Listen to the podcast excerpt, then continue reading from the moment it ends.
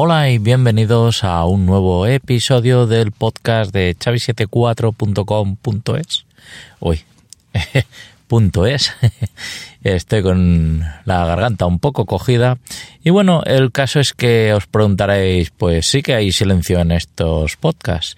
Pues la verdad es que sí, y no por que no tenía temas, sino porque, eh, bueno, he tenido un problema de, de acceso a mi propio blog eh, con doble factor y todo eso, me ha hecho un poco más la puñeta y el motivo es este, el que todavía no lo tengo controlado.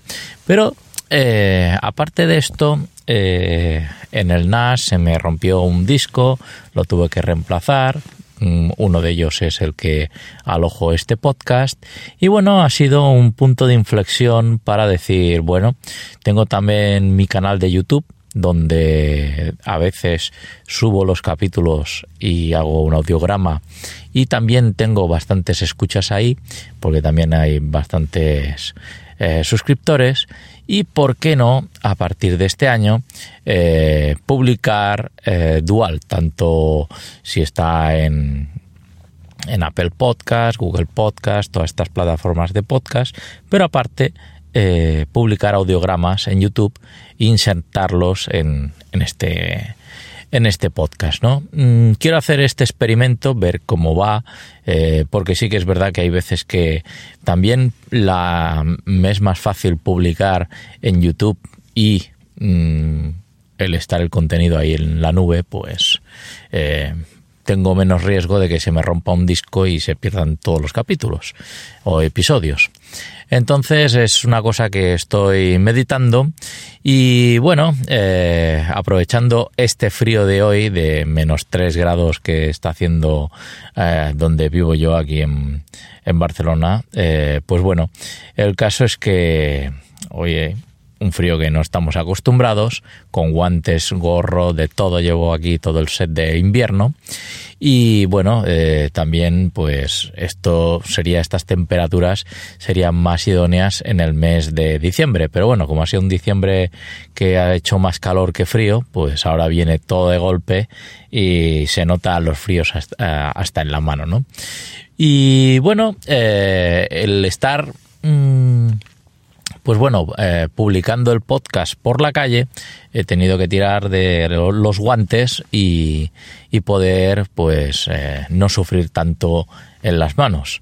El caso es que, bueno, eh, he estado viendo, bueno, haciendo varias cosas, ¿no? Pero una cosa que me ha chocado esta semana ha sido el, el micrófono de DJI ¿vale? Eh, que quiere hacer la competencia a, a Rode con sus eh, micrófonos inalámbricos, los Wireless Go, ¿vale? Que hay mucha gente que habla muy bien, pero me hace gracia que en reviews que he estado viendo que dicen que es la forma más económica de hacer videoblogging y, o, un podcast de entrevistas, ¿no? Porque tienes eh, varias opciones, una de un micrófono, otra de dos micrófonos y la que lleva dos micrófonos, pues la tontería sube a 329 euros, ¿vale? Este, este set de micrófonos y receptor inalámbrico.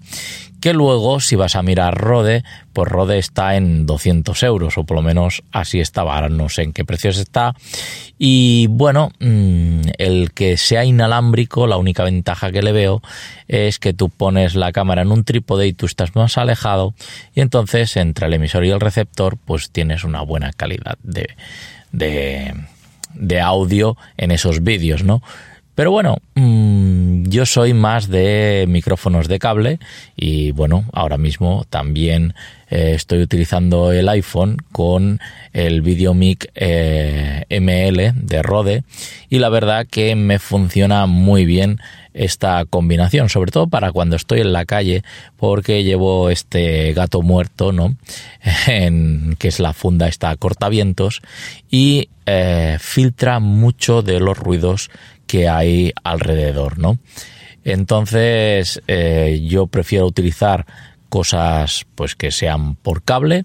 También en casa pues a veces estoy con el Shure, eh, tanto el MV5 que lo utilizo para hacer screencast o el MV7 porque lo tengo en el brazo y me es más cómodo y no tener que sujetar nada y simplemente hablar y estar viendo la pantalla pues también está muy bien, ¿vale? Y si luego quiero que estoy en casa y no haya ningún ruido pues el Shure, el el SM58, la verdad que es un, un no, no es cardioide, ¿vale? Es, es dinámico y bueno, sí, eh, coge menos ruidos, sobre todo cuando hay en casa, porque solo coge los ruidos que hay en la habitación.